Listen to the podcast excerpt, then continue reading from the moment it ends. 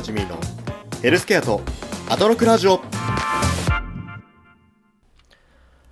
はい今週も始まりました、えー皆さんこんにちは。こんばんは。おはようございます。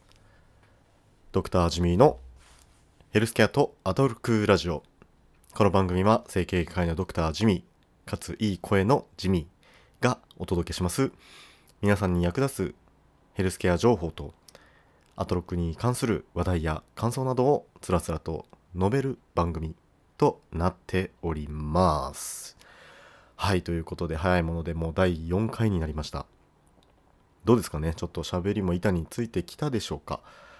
なかなかですね、自分の声を聞き返しても、うーん、なんか、ちょっと、なんかこの喋り方嫌だななんて思う時もあるんですけど、まあ自分なんでね、あの、それも受け入れながら喋っていきたいななんて思ってます。で、今回ですね、あのー前回の放送の時にちょっと告知しましたが、えー私の友人にゲストとして出てもらって、えーお互い喋りながらっていうのを撮ったんですけど、もうすごい盛り上がりまして、それがちょっとなかなかの長尺になりましたので、あのこのオープニングトークの部分をですね、もうサクッといきたいなと思います。ということで、えー今回はですね、あの料理についてちょっと話そうかなと思います。ええ何を隠そう？別に隠さないんですけどあのもともと料理結構好きなんですよ僕作るの。で大学生の時、まあ、今ほどそのスパイスカレー流行ってない時からスパイスカレー結構作ってたんですよね。でなんかこう友達と食べたりとかしてたんですけどこの自粛期間あったじゃないですかあのね4月5月は特に外食はもう本当にできなかったので、まあ、そこで逆にまたその料理よくやるようになって、学生の時よりもやっぱ社会人になっては全然料理しなかったんですけど久々にこう料理をするようになってまあスパイスカレーを作ってみたりとかいろいろあの作ってたんですけどでその自粛の外に食べに行けない時間が長くなるにつれてこう食べたくなってくるのがあの中華料理だったんですよね。わかりますかね？あのいわゆる町中華みたいなやつです。あの中華料理の定食屋さんみたいな。ホイコーローとかチンジャオロースとかエビチリとか餃子とかまああの天津飯とかねニラ玉とかいろいろあるじゃないですか。そういういわゆるあの定食に適した中華みたいなやつ。あれがすごく食べたくなって。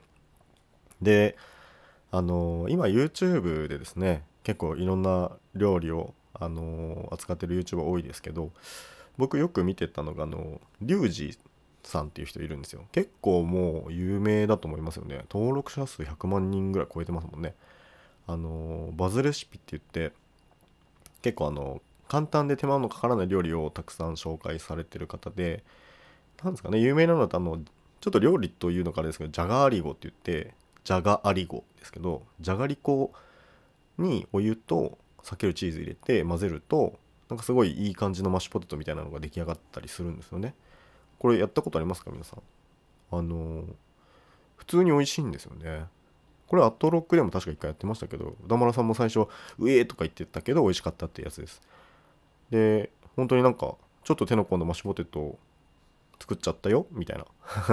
パッと出されてもあんまり分かんないような感じのものができたりするんですけどまあそういうあのちょっとバズるようなレシピをあの言う人で本当にまあポリシーとして簡単であの手間もあんまかけずにかつ美味しいもの。そうそう。一般的にはちょっと邪道と言われてるようなやり方をしつつも、えー美味しければいいでしょうみたいなポリシーでやってる人でそう。お酒飲みながら作ってるからですね。なんかそういうのも面白かったりするんです。でそういうなんかそう手間をかけないっていうのをポリシーにしてる人がニラ玉を作る会があったんですけど思考のニラ玉っていうなんかリュウジさんの中では思考シリーズっていうやつがあってそれなんかめっちゃおい多分自信がある系のシリーズなんだと思うんですけどね。でその思考のニラ玉を作る時だけ中華鍋を用意しろっていうわけですよ。いやいやと。あんた今までそのレンジとかでいかにできるかみたいなのに注力してきた人なのにニラ玉は中華鍋かいと思ったんですけど、まあ、やっぱ中華鍋が一番美味しくできるんだよねみたいなこと言っててうーん中華鍋かと。でもまあちょっと中華もいろいろ食べたいしなと思って中華鍋買ったんですよね最近。買ったことある人います？中華鍋。あれってあのいわゆる鉄鍋なので火入れがいるんですよね。その買ってすぐ使えないんですよ。フライパンテフロン加工のフライパンみたいな感じで使えなくてその作る過程で、ね、こう表面にあるコーティングをこう焼き切らなきゃいけないんですよね。それなんかあの知ってました？僕なんかネットで調べてえー、めんどくさとか思いながらやったら1時間ぐらいかかるんですよ。コンロでずっとこう熱し続けなくちゃいけなくてでこう色が変わってくるんですけどそれがなかなか変わらないしそのコンロがちょっとそのセンサーみたいについててあの空炊きみたいなのずっとやってると勝手に止まるんですよね。だから止めちゃつけ止めちゃつけみたいなのをずっとやりながら1時間ぐらい頑張りました。これ大変ですね。世の中鉄鍋で使ってる人たちはみんなこれを経験してるのかと思って、えー、また新しいあの知識を仕入れることができましたけれどもそう火入れをして最近あの中華料理をよく作ってます。なんであの麻婆豆腐とかえっ、ー、とチンジャオロースとかこの前作りました。エビチリとか。やっぱね中華鍋で作ると美味しいですね。火の入り方が全然違うんでしょうね。そのニラ玉とかもねニラがシャキシャキの状態でできたりとかしていややっぱいいですね。まあでも中華って、まあ、作ってみると思いますけどめちゃくちゃ油使いますよね。こら太るわと。いうところなんですよ。もう今の一番の悩み。ね。あのー、僕まあそうですね。いい声の人にやりがちかもしれないですけどあのまあまあ小太りなんですよね。小太りですよ。大太りではないと自分では思っています。なんですけどあのー、まあでも去年ですね多分5月6月ぐらいから半年ぐらいかけてちょっとあの、筋トレとかにはまった時期があってで6キロぐらい痩せたんですよ。その時はかなりねもう小太りは出してたと思いますもう。肩太りも通り越してもうちょっとほぼ標準のシュッとした感じになったんじゃないかって個人的には思ってました。でも、まあ、ちょっとずつリバウンドしていってで、まあ、ちょっとコロナの影響もあってジムとかにも行けなくなって家でご飯作ることも多くなったし家にずっといるからやっぱ活動量も減ってもうみるみる太りましてね。6キロ痩せたのに現状今痩せた後7キロ太りましたからね。プラス1やんっていうっていうことでも今体重実は過去最高なんですよね。ちょっと小太りと言えなくなってくるなこのままだとみたいな。せめて小太り以下にしなきゃっていうのはやっぱありますよね。ヘルスケア情報とか言ってるのにその人がパンパンだったらちょっとあんま信用を受けないですよね。ちょっと生活習慣病とかねもう30超えてますからやっぱそういうリスクを考えていかなきゃいけないなと思ってましてうんなのに中華鍋買っちゃってね困ったもんですまあ、ということでね、あのー、ここにね、私、ジミーね、ボディメイク宣言したいと思います。やっぱりこう、自分で思うだけじゃなくて、誰かにこう、宣言するっていうのはすごい大事って言うじゃないですか。そうそうそう。なので、えー、ここにね、ボディメイクを始めることを宣言いたします。まあ、半年ぐらいですかね。同じぐらいのペースで、半年で6キロぐらい落としたらいいかなと思いますので、えー、ひとまずですね今週の、えー、私のバディウェイツを、まあ、ちょっと下一桁だけ 恥ずかしいじゃないですかなんかええー、なんで下一桁がうんうん9.3でした。うん。9.3ね。だからうんうん。2ぐらい。2か3ぐらいまで痩せたいですよね。そう。っていうのでちょっとこれをね毎週ちょこっと報告していきます。別に誰も聞きたくないかもしれないですけどこれは僕のためでまあちょっと実験企画でもありますしね。あのまあそういうのもこう並行して走らせていくとエンターテインメント性も持たせていければいいかななんて思ってますのでええこれも随時ね報告していきたいと思います。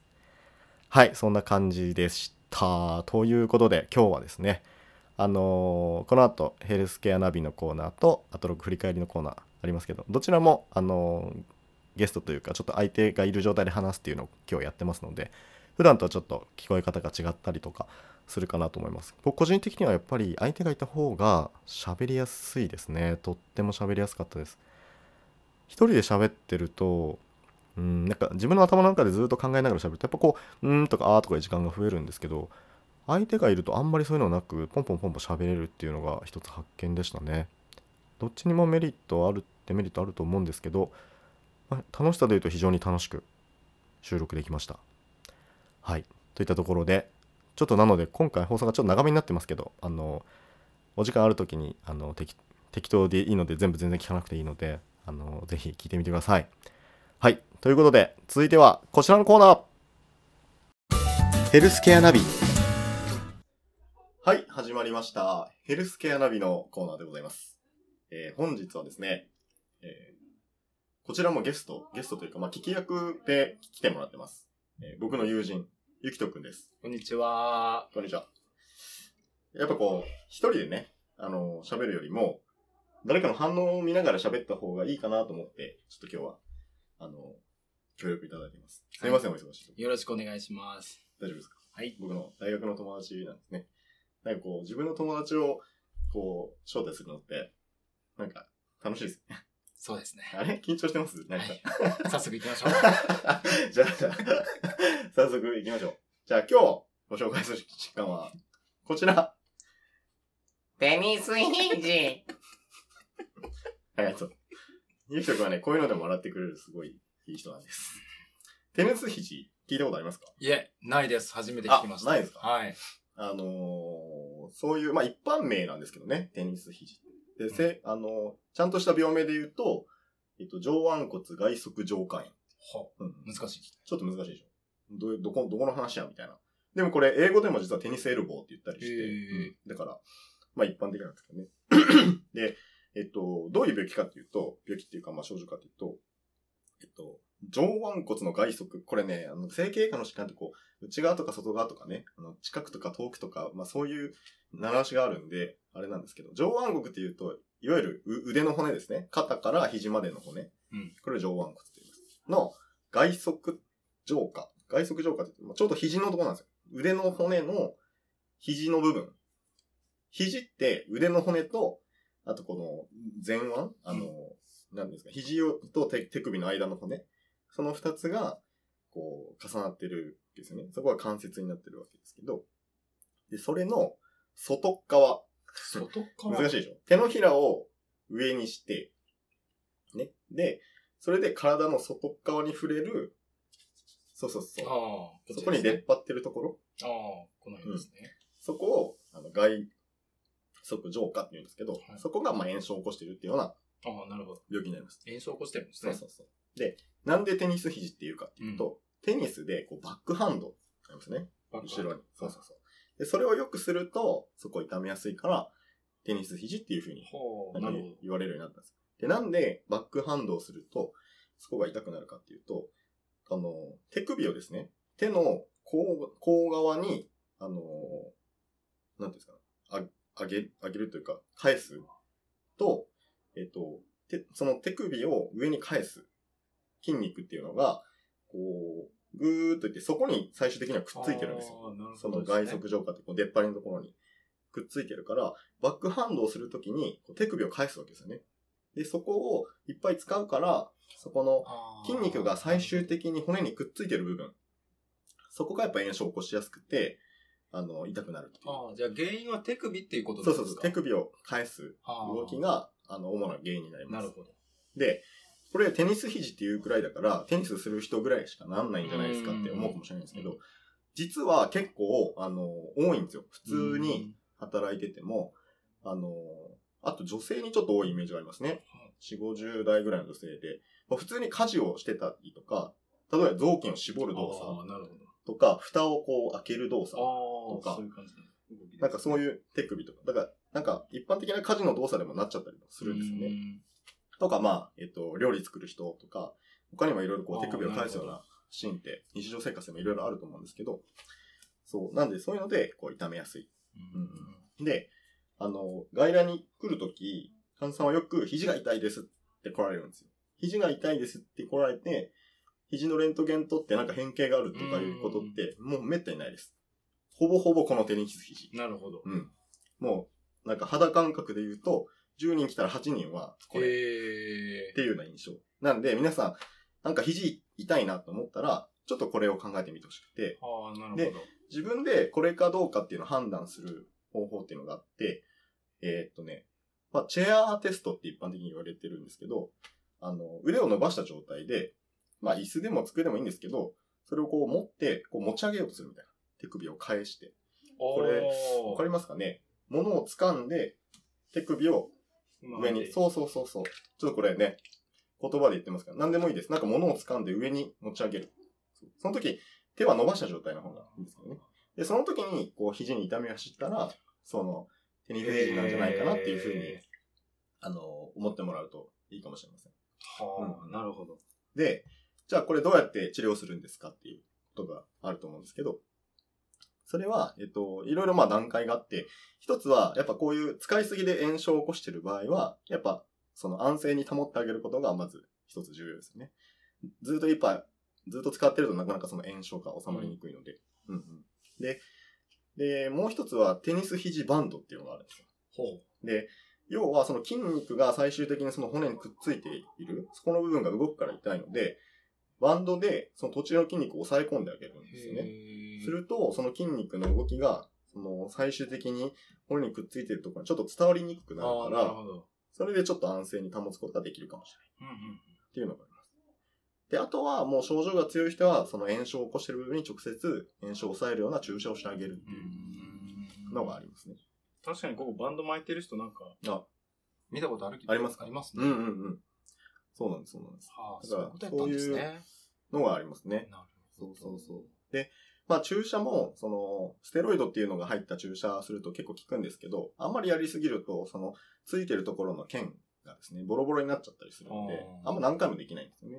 うんまあでも、基本的にはその、手術とかまでなることは本当少なくて、あの、安静にしたりとか、そういうテニス肘バンドしたりとか、うんあとはこう、ストレッチですかね。あの、手を裏に返す、その、こっちに返すと痛いので、逆にこう伸ばす方向に、手のひら側にこう手首をぐーっと曲げてあげるようなストレッチをしてあげると、うん。そこがすごく、あの伸びたりして、良かったりもするので、あそういう風に、えー、やることもあります。で、まあ本当に本当にひどくてなかなか良くならないと手術になることもあります。手術になるときは、そこの、あの、骨にくっついてるところ、まあ炎症を起こしてるところを、うーん、まあちょっと綺麗にしてあげたりとか、まあ、あとはもう本当にひどいときはそこをちょっと切ってあげたりとか、ううんん、するとか、まあいろいろやり方はあるんですけど、うん。まあただ手術に行くことはあんまりそこまで多くないので、えー、ただすごくありふれた疾患だし、テニス肘ってみんな思ってると私関係ないんじゃないかと思うんですけど、そうですね。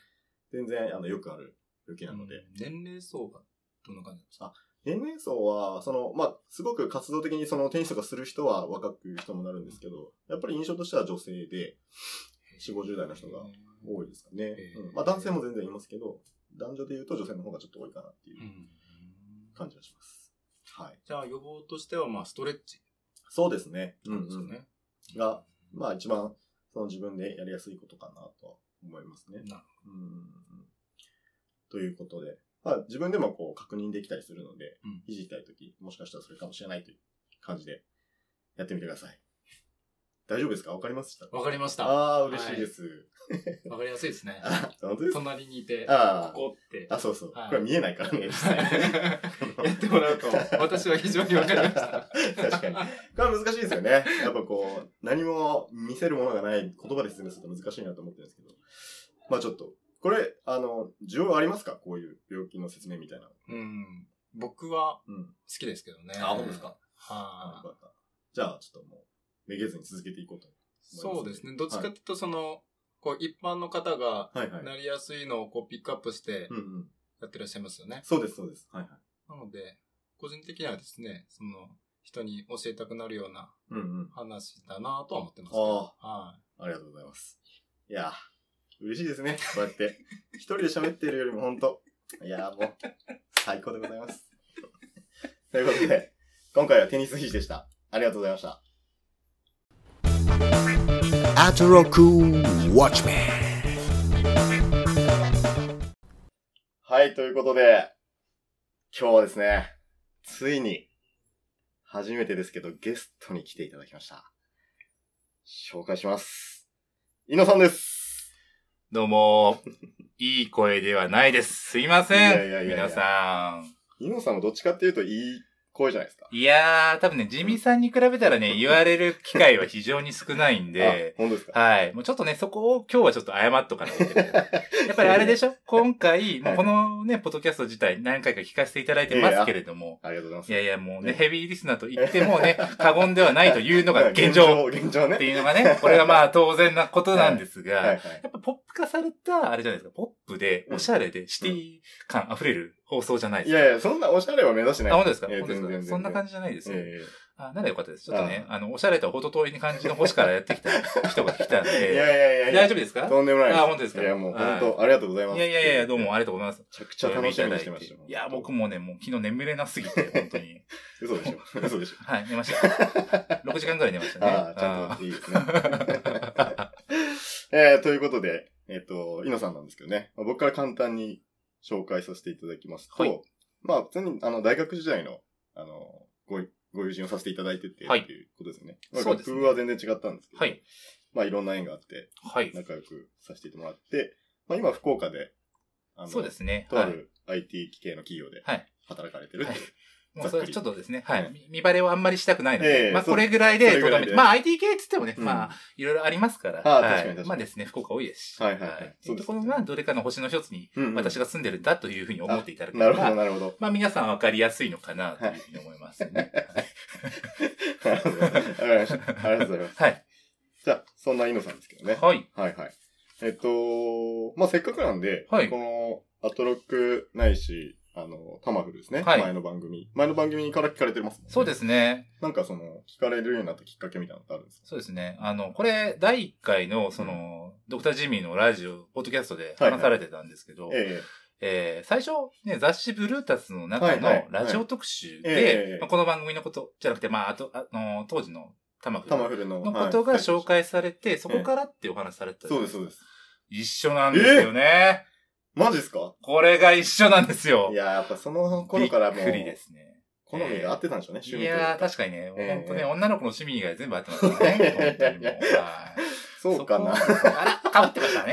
いやいやいやちょっとね、ここら辺はちょっとおいおいね、ええおいおいの振りに。おいおいもやらないそうそうあのか伏伏線が回収されるんだ。あ、あはいなるほど。っていう感じがね、やっぱありますよね。え、でも、そこで、あれですよ、その当時、そはの、ジミさんもええ、そのことを話して、で、ジミさんから逆に、ええいや、あとロック、あ、タマフルって、すごい面白い番組ですよ、みたいな感じで言ってもらったのがきっかけですよ。ああ、そのダル。ブルでのきっかけで、弾き始めたってとこありますね。ああ、なるほどね。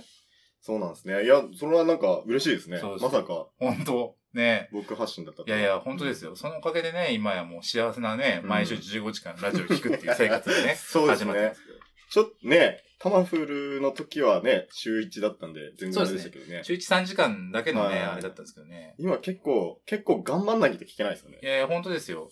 あの、もうねえ、あの、でも、イノさん、TBS、あの、ジェンスーさんのも聞かれたりしてるんですよね。ジェーンスー生活は踊るですね。もう最高な番組じゃないですか、あれももう、本当に。ね。それそれ回したら、え一日、そうですね。はいあの、ジェーンスーさんの番組は、あの、平日、月曜から金曜まで毎日2時間。ああ、なるほど。はい。まあでも結構飛ばして聞いてますけどね。やっぱ人生相談とかね、はいはいはい。面白いですから聞いたりとか。あと、高橋義明さんが毎週金曜日あに、、されてますよね。はい、音楽の特集されていはいはいはいて、それでやっぱり古今東西の音楽の知見が広がっていく。ああ、なるほど。そう、面白いですまあ。吉明さんやっぱ幅広いですもんね。ええ本当に。まあ、そして最近はですね、もう本当ね、おぎえす式のセッションあ22も聞き、まあ、えーもうなんか、たま、その、タムフルじゃない、アトロックからの流れで聞いちゃうときありますよあ、ね。ですですですです。こう、そのままつけてたら。ですそれはありますよね。うん、まあだからそんな感じで言うと、もうあれですね、本当私は本当に仕事をしているのかっていう 疑問が出てくるんですけど、まあそこはですね、なんとかですね。TBS ラジオで働いてる人なんじゃないかなああですね。TBS ラジオうん。じゃないのか僕の就職先はって時々。勘違いするんですけど。まあそんなことないんですよね。まあでも、これ続けてたらいつかはそうなってるかもしれないです。あ、うんこっからですね。もうリモートでね、放送できる時代も来てますからね、今ね。ピーならぬイノピーとして。イノピー、どうもイノピーですね。声を響かせるときいつか来るのかもしいやいやれないですね、。いいんじゃないですかね。確かにあの、インノさん、あれですもんね。はいはいちょっとあの、み見た目、まあ皆さんわからんなんですけどね。はいはい見た感じ、その、中条ピロシキ感はあるというか。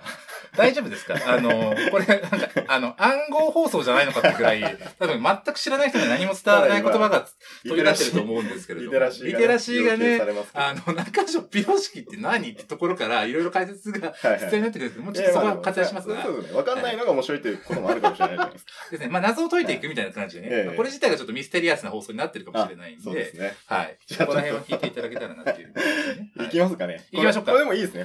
本家のアタロックのようにオープニンググダグダしすぎちゃった感がこ。こで、いいですよねはい。ここでね、カルチャーの番組にちゃんと入っていきますからね、これからねって切り替えていきますよいやいや、もう、最近うないさんとひどくないですか？もうカルチャー情報ゼロで、ずっと月見バーガーの話とかで。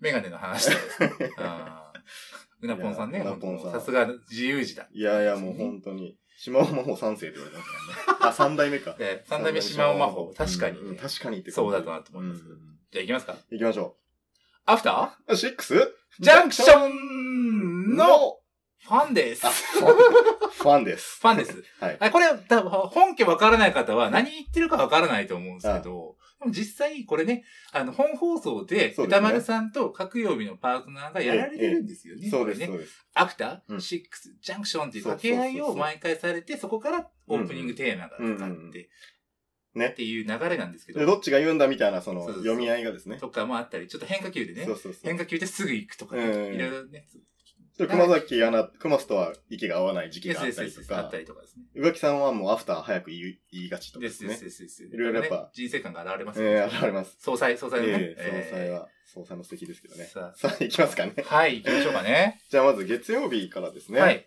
そうです何にしましょねう。か？そうですね、月曜日。まあ、その月曜日、やっぱオープニングトークがすごい面白かったなって思うんん、ですオープ。ニング何でしたっけ？ですね、オープニングの中でお話しされてたのが、うんその玉結びっていうラジオ番あ組の中で、そのカンニング竹山さんあ、はいはい。が、えー、要はその、いろいろな話をされてたんですけど、まあ、放映、あの、ライムスターと、あと、あの、スチャダラパーの、うんうんあの、フォーエバーヤングを、から、なんかまあ、ライムスターファンですってお話もされてたりとか、はいはいはいまあそこもね、掘り下げがいはすごいある話なんですけれども、えやっぱりその中で歌詞を中心にはい楽曲というものを聴くのか、えうん。もしくは曲、まあ、うんつまりメロディーですよね。うんうんうんを中心に音楽を聴くのかっていうことの、どっちで聴くのかっていう話がちょっとあったかな。はいはいはい。ありましたね。なんかね、やっぱり人によって違いますしね。あ、違いますよね。確かに確かに。ジミさんどっちなんですか？あ僕はやっぱ、お音からですかね。ああ、音から派。うん。なんかいつまで経ってもめちゃくちゃ好きな曲なのに歌詞全然覚えてないとかいうことはよくあります。なんか。なんかね、うん両方問わず、やっぱそれですよね。やっ両方ぱりね問わずですね。確かに確かに。僕も完全に楽曲派なんですよね。はいはいはい歌詞が全然覚えてないってことがあって。なんかそう、そういう欠陥なのかもしれないですね、僕ら。一切文字が覚えられないみたいな。文字であんま覚えてないですもんうんね。基本ノリだけで来てますもんいやね。あもうなんかアドリブでね、歌詞とか入れちゃう感じが強いから。ーいや、そうなんですよ、本当に。もうだから、うんい今日放送多分聞いてる方に一つだけ言いたいのは、はい今日の放送意味がないですいけどやいやいやいや。全く何の意味もなもたらさない放送ですけどい。やいやいや、いいんじゃないですか。いやうん、そこのね、やっぱ、あの、歌丸さんのそこに対する反論が良かったですよね、すごく。ほうほうほなんかあの、かつて、まあ、クラブ、まあ、昔で言うディスコですよね。う。うんうん。で、まあ、よく言われることがあったのが、歌詞の意味が分かると、その踊ってる方の足が止まる。逆の足が止まっちゃう。だからなんか日本語、ああ、言われてましたね。まあ、はいては日本語の R&B とか、あんまりクラブでかけたくないんだよね。かけてくれるなみたいな時代があったってことですね。そういう時代があったっていう話をされてて、うんうんまあ、そこに対する、まあ、歌丸さんの反論をね、うんうん。まあ、じっくり本放送で聞いていただければいい。はいはいはい。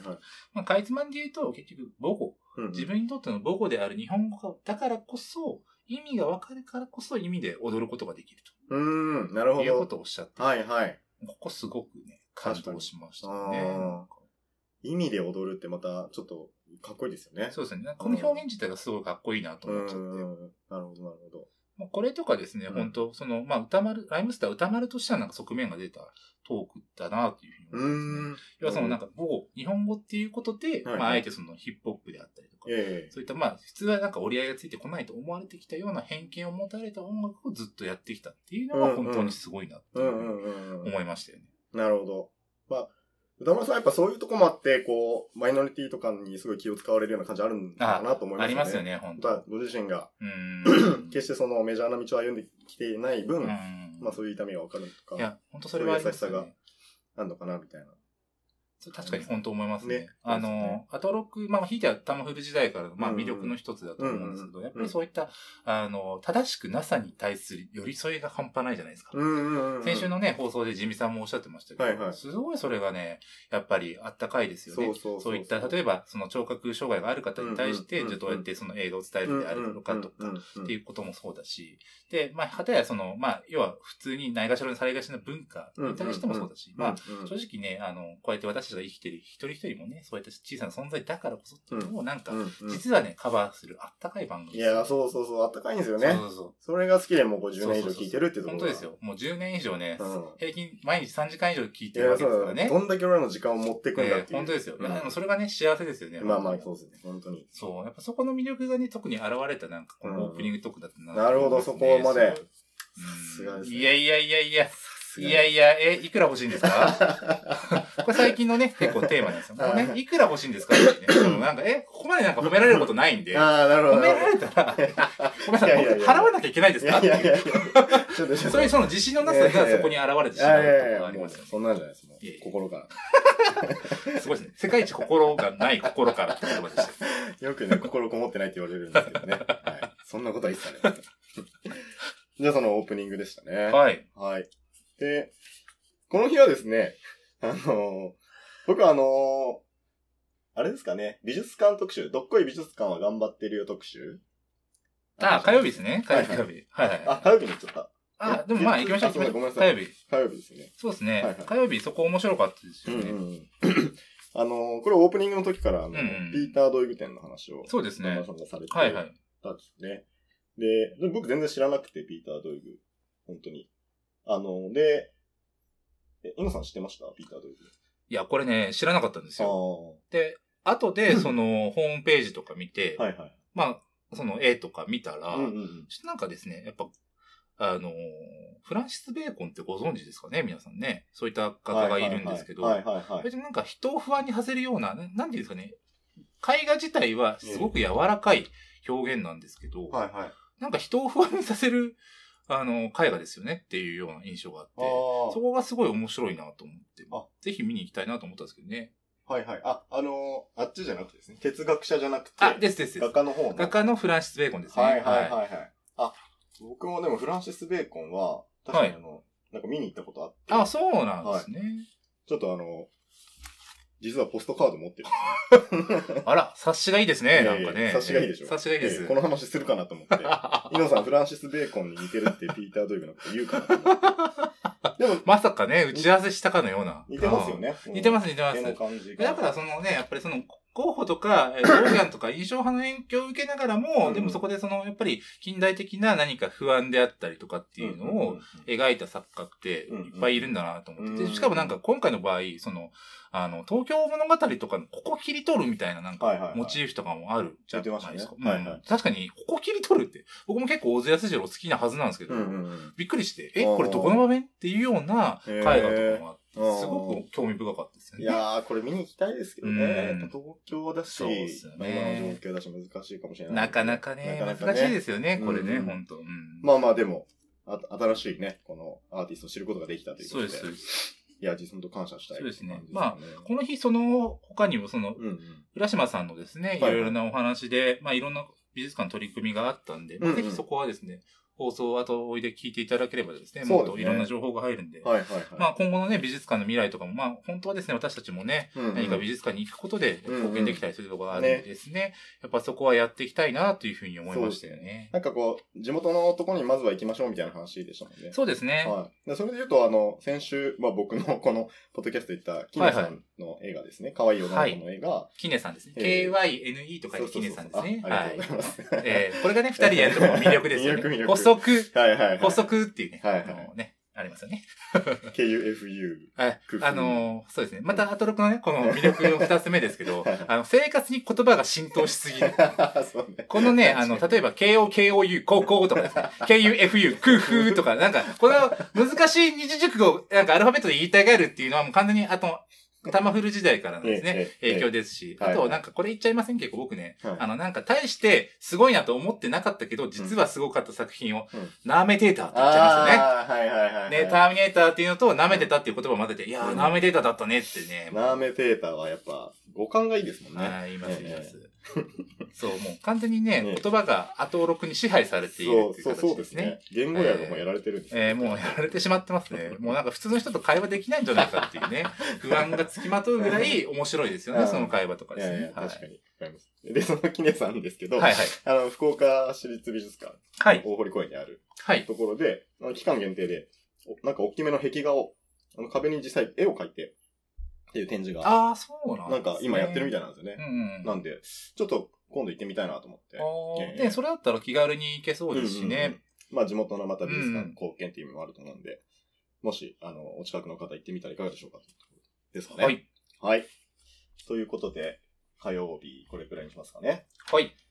いやー、やっぱ二人で喋ると、もう止まらないですね。そうですね。ねしかも、あれじゃないですか。ええ週、毎週15時間我々予習していて、どこにもアウトプットのない予習をしてそうそうるわそうそうそうそうけじゃないですか。。いや、本当にそもうね。ここで、うんもうテスト試験勉強結果をもう発揮するっていうね、やっぱりね、意味がありますよね、本当に。やっぱこう、アウトプットする場があって初めて、なんかこう、なんかこう、成仏じゃないですけど、そうですね僕らの中にこう、そうですねずっともう、ぐつぐつぐつぐつ煮詰まったものえが、こう、消化されていくみたいな気持ちよさが今あります。それはありますね、ええ本当。なんか、あの、それで言えば僕は10年、約10年ぐらいこの発散されないものを抱えたまま生き続けてたわけですから、もう不健康極まりないですよね、本当もいやいや、う。本当ですよ。本当に。これやることによって、あ僕ら、あの、体引き締まるんじゃないそうです。ね。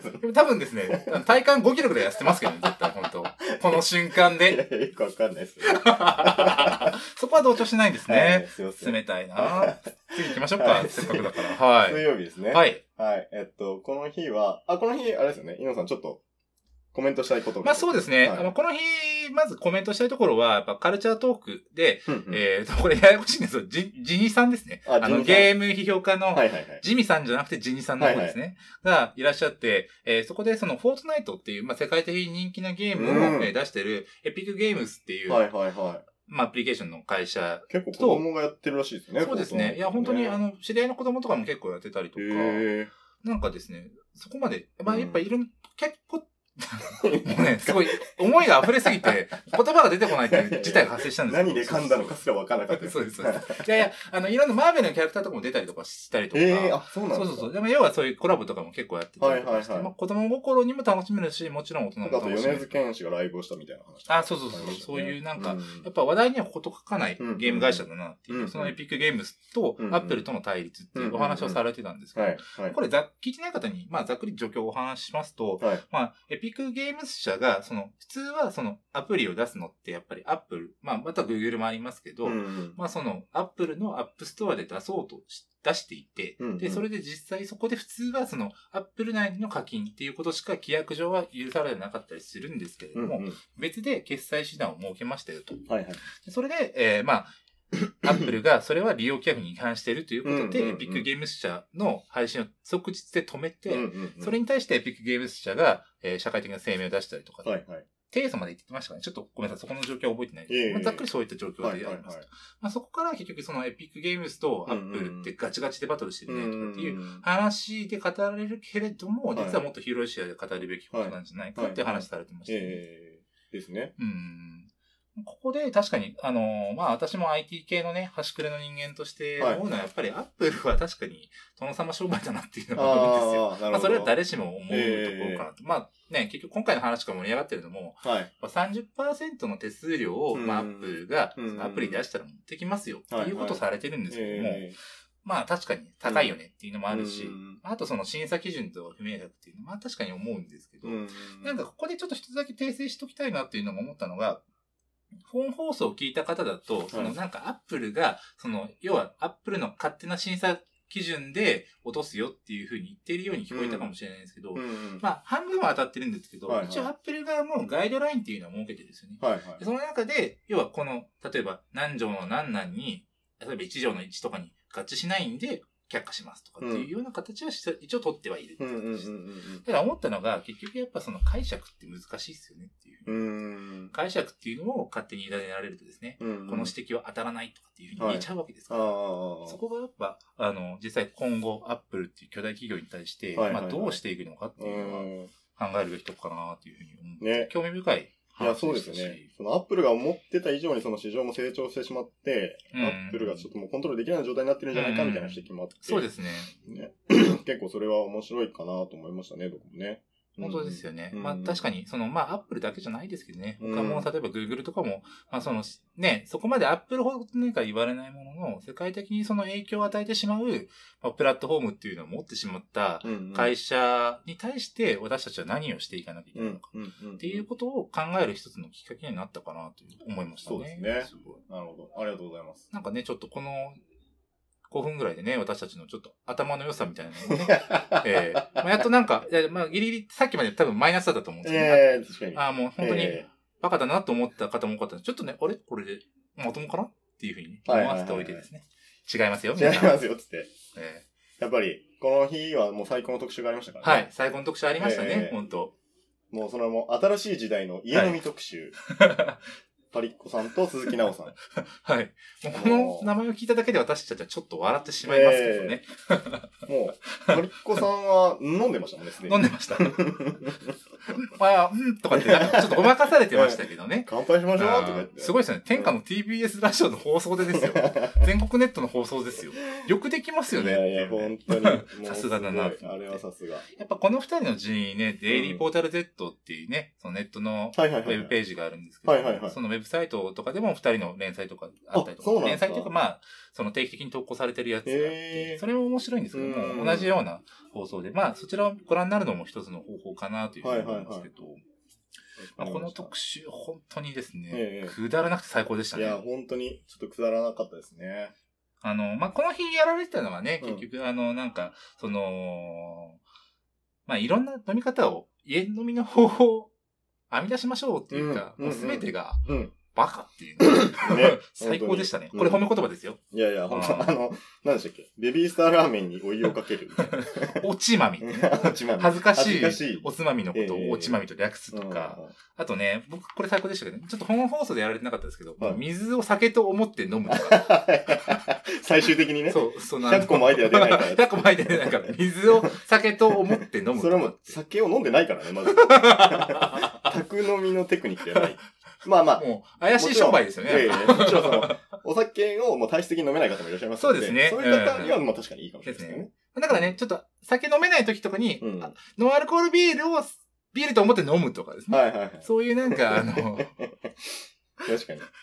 酒の飲み方じゃないどんだけ飲みたいんやってですね。はい。まあちょっとそのね、アル中が疑われるんでちょっと病院行かれた方がいいかなと思うんですけれども。いやいや、最高でした。まあでもね、やっぱここはあれじゃないですか。ジミさん的にはやっぱりですね、触れたいところがあるんじゃないですか、この特集の中で。あー、やっぱ、あれじゃないですか。我らが、日々真央子はい。アナウンサーのはい。バキ酔い発言。バキ良い発言うん。ね、結局、まあ、日比谷真央子アナウンサーが水曜日のね、その、パートナーの、はいはいはい。えーアナウンサーなんですけども、ええええまあ、非常にお酒がお好きでありますねよ、すごいですよね。びっくりしますよね。本当ね、そこから出た発言だったんですよ。ええ。なんかこう、ひ日頃の話しぶりとかは、すごくこう落ち着かれてて、そうですね。ね、まあ国民の孫なんて呼ばれてますけど、はいタマフル内では。そういう、あのーまあ、いわゆるそういう好感度高めな感じの清楚なイメージなのに、まあたまに出るおっさん口調とか、まあこのバキ飲み、ほろ酔いは酔いではないみたいな。名言ですよね。名言。ほろ酔いは酔いではない。うん私は認めない酔いとはみたいな。バキバキに酔うのが酔いであるっていう、このね、もう完全に大丈夫ですかっていうようなね、ええラストオーダーになったら2杯頼むっていう。もう、それあれですよ、僕のおじいちゃんがやってましたね。酒飲みのおじいちゃんあが、ー結構年になってからやってたから、最後に、最後に湯割りを半々で2つ頼むって言ってましたからね。それを思い出すぐらいのもうなんか、あれ？この人は、おじさんだっけ？っていうようないね形でしたよね。湯割りを半々で2つ頼むってことは、一杯分飲んでるわけですからね。そうです、そうです、そうです、そうです。そうですうん。まあ、今の補足はいらなかったですけど。まあまあまあまあ。いや、ほんとねうん、日比さんの魅力も聞ける放送だったんいでぜひともですね、ここは振り返って、皆さんもポッドキャスト等で聞かれたらいいかなと思います。またファンが増えたんじゃないかなと思いますねはい。もう見つかっちゃいますね、我々の日比ちゃんが。そう。なんかあの、キングオブコントの司会になったらしくて、日比さんが。え、あの、テレビの？キンそうそうそうグオブコントの？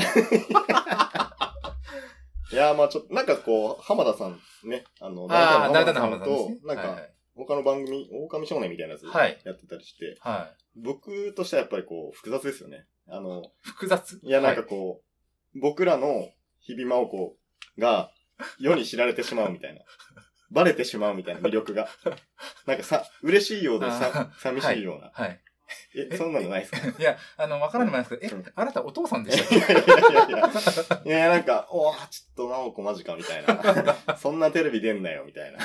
まあそういうとこありますよね、やっぱりね。そうそうそうそう。うないさんのちょっとあのゲーマーなところが、もうなんかどんどん今押していってるとこまあ確かろとかもにそうですね。うん。なんか、あバレちゃいますよね。バレちゃってんな、みたいな。うんいやいやいや。山本さんのあのサイコパスな感じはやっぱテレビではまだ分かってないですよね。そうですね。うんあれが分かると多分、あの、リアルなんか、ジョーカーになりそうですよね、本当ね。うん。まあ、アトロクのジョーカーとご自分でもおっしゃられてますけどね、本当ね。いや最高です。これは締めですか？なんかその毎回 最高ですっていうのはなんか、その締めの言葉として今後、ああいうの流行っていくような感じですよね。そうでもないですか。大丈夫ですかね？これ本当にね僕芝居ですよ。すごいすごい。これね、わかんない人にわかんないですよもうね。25分喋ってえる。え すごいっすね。そうですね。よう喋りますねあ30分以内ぐらいに行きましょう。そうですね。じゃあ、まあ、ちょうど次木曜日ですしね。はいはい。木曜日。木曜日この日どうでした？ジミーさん的には。僕はですね、もうこれは、あの、カルチャートークのコーナーの、森崎ウィンさんですね。俺は、アトロクで行く。あ、そうそうそうそう。ね。もう、もうね、何のことかわからない人ばっかだと思うんですけど。レディープレイヤー1は皆さん見といてくださいね。はい、うん最高の映画なんで。最高の映画なんで。いや、最高って言いやすいでしょ。あ最高って言いやすい。あの、大体ね、僕も、そう普通に褒めるときも、うん最高ですとか、いやー、最高でしたとか、考えうる限り最高ですっていう、最高推しは止まらないので、最高って最も高いですからね。そうですよれ以上高くはならないわそうでけで。だから、もはや、一番の褒めそうですね。もう神って言葉も薄れるぐらい最高です、そうです、そうです。神ももう一番高いかどうかわからないですからね。でも最高は、一番高い。な、そういうことですね。そうですね。えええでも本当にまあ、その最高な森崎ウィンさんそうが、そうそうそう。いや、僕、歌手の面では、ちょっとあまり存じ上げてなくて、あ僕もそうですね。うん本当同じくです。それで、この曲をされたの、めちゃくちゃかっこよかったですね。うん。いや、かっこよかったですうん。本当ねうん、さっきもちょっと打ち合わせの時にうん二人で話してたんですけど、うんうんいや、なんかね、あの、その、西寺幸太さんとかね、うんうん聞かれてる方とかだったらわかると思うんですけど、まあその上質な、うんそのシティポップス感に、やっぱマイケル・ジャクソンがね、歌ってるかのような。完全にマイケル入ってまね。そうそうそう。うんなんかもうこの80年代以降のムーブメントの中ではね、うんすごく最高な作品だなっていうふうに、また最高と使いましたけど、これ確かにあと、ジャミロクワイ感もちょっとありましたよね。ですね、ですね、うん本当に。ジャミロクワイもね、特集ありましたありましたしね、うん本当なんかそういう、ここもアトロックのいいところで、アトロックの知識を積み重ねていって、さらにこう、それをベースとして、新しい発見とかそうですね。いや、本当そうなんですよ。だから止まらないんですよね、もうカルチャーのベースがどんどんできていくわけじゃないですか。そうそう。だって、普通、社会人がうん毎週15時間何か予習することあります？アウトプットのない予習いや本当その知識は無駄に積み上がってますよね。いやいや、本当に。本当にいやいや、本当にそうなんですよ。これをもう喋れる人っていないですもんね。しかも福岡ですからね、いや、こなんこ。か、インノさんと会ったらもうひたすらこの話で、他の人置いてけぼりですもんそうですね。うん大体置いてきてしまいますからね。うんええ本当です。だから、だから良かったですよ、こういう場ができて。あ あ、ありがとうございます。唐突な感謝がね、出てきました。感謝ってね、一番歌丸さん嫌いそうな日本語ラップの表現です。感謝って。ちょっと、あれですかね。はいはい。ええそうですね。いや、でも本当最高ですよね。はいまた最高って言っちゃいますけど、この最高のインフレが止まらないっていうのはあはい。はいはい。いや、もうええ本当に。ちょっと暴落しないように気をつけたいんですけれども、この日あと他だとあれですよね。ビヨンドザカルチャーのですね、うんうん。藤村七さんとかね、面白かったんじゃないですかね。もう安定の古代ギリシャ特安集。定の古代ギリシャ特集。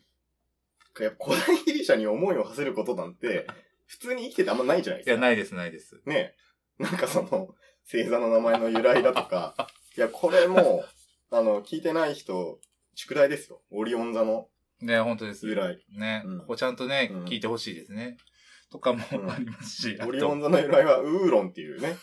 ギリシャ語が言うんですね、言うんですね、一応答えを。いや、答えは言わないです。ウーロンって。あただそのね、あの、オリオンってう、なんでつけたかっていうのは、もうギリシャ人が、もうその、つけたくてつけたわけじゃないというね。あー、なるほど。もともとったものに対して、はい。しょうがなく名前をつけようとして、結局、ね、そうしょんべん垂れそうになって言っちゃいましたけど。言っちゃいましたね。これね、うん最最初の冒頭で最高なね、その、しょんべん垂れ像に至る話があるんですけれども、そうそうそこはぜひ聞いていただきたいです知っ。てます皆さん。オリオン座ってしょんべん垂れそうっていう意味なんです。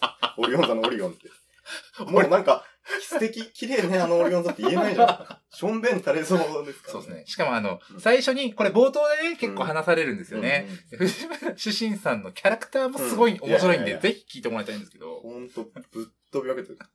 その声でう、んしょんべん垂れそうですって普通に言われるところがまたちょっと面白くてですね。いやいやちょっと、よく皆さんわからないと思う。藤村志信さんってね、はいはい古代ギリシャの研究家で、は今年あの、もうオリンピック中止になっちゃいましたけど、オリンピックの、あの、オリンピックのその成果をはい。取る採火式、火を、うん。まあ、取る採火式を、あの、ギリシャでやってるのを NHK が中継してたんです。で、そこで、一応古代ギリシャ語を喋りながらやるっていうやつで、その古代ギリシャの同時通訳をしてたんですよ。わけわかんないでしょ。今もう古代ギリシャ語を喋ってる人いないし、その、もともと原稿を渡されるわけじゃなく、向こうで喋られてる古代ギリシャ語を聞いて、NHK で同時通訳をしてる。ちょっともう、動画、もうよくわかんないですよね。そうですねんあと、あの、度が過ぎて、うんなんか、新手の芸人かなって思いますね。本当に確か。に。なんか、ちょっとね、番組内でもミルクボーイみたいな。そうですミルクボーイみたいやないかいって言ったんですけど、本当にまさしくもうね、うんキャラクターも面白い方なんで、ぜひね、聞いていただきたいいなと思います。やいやいや、本当ですね。いやー、お、30分超えましたよ、皆さん。い早いですね。い。いいんですか？今週、あれですよ、医療情報全くやってないですけどね。いや、医療情報はまた、あの、あ、別で。はい、別撮りあでやりますかね入れとき。ますんで。はいはいすいません、ちょっとね、実はね、うんいろいろとね、見バレするようなことも言っちゃいましたけど、まあ、それはね、上手にカットしていただいて。ええわかりました。いはいや、そんな大丈夫です、大丈夫です。いやー、ちょっと、一人で喋るよりも、めちゃくちゃ楽しいです。あ、本当楽しいですか？めちゃくちゃ楽しいし、やっぱ、なんか、自分が思ってることもより言えるし、ああと、あの、忘れてたとか、まあ、そこも言いたかったみたいなところを保管してもらえたりとか、もうあとは単純に、あの、喋るのが楽しいじゃないですか。人とね、そうそうそやっぱりうそう。一人で向かい、ね、うんマイクに向かうとまた違いますよね、そこね。全然違う。いや、これちょっと、もう、イノさんのお時間会う時でいいんで、あの、定番にしたいですね。えレ、準レギュラー？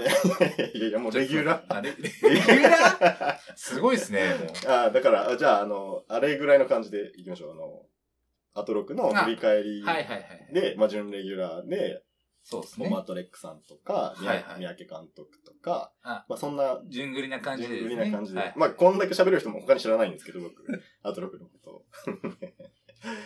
いやー、ということで。いや楽しかったですね、本当ね。すありがとうごい。いや楽しかったです、本当私もまたぜひですえね、はい、来たいなと思いました。本当すごい。ありがとうございます。じゃあ皆さん、今週はこの辺で、せーの、バイバーイバイバーイ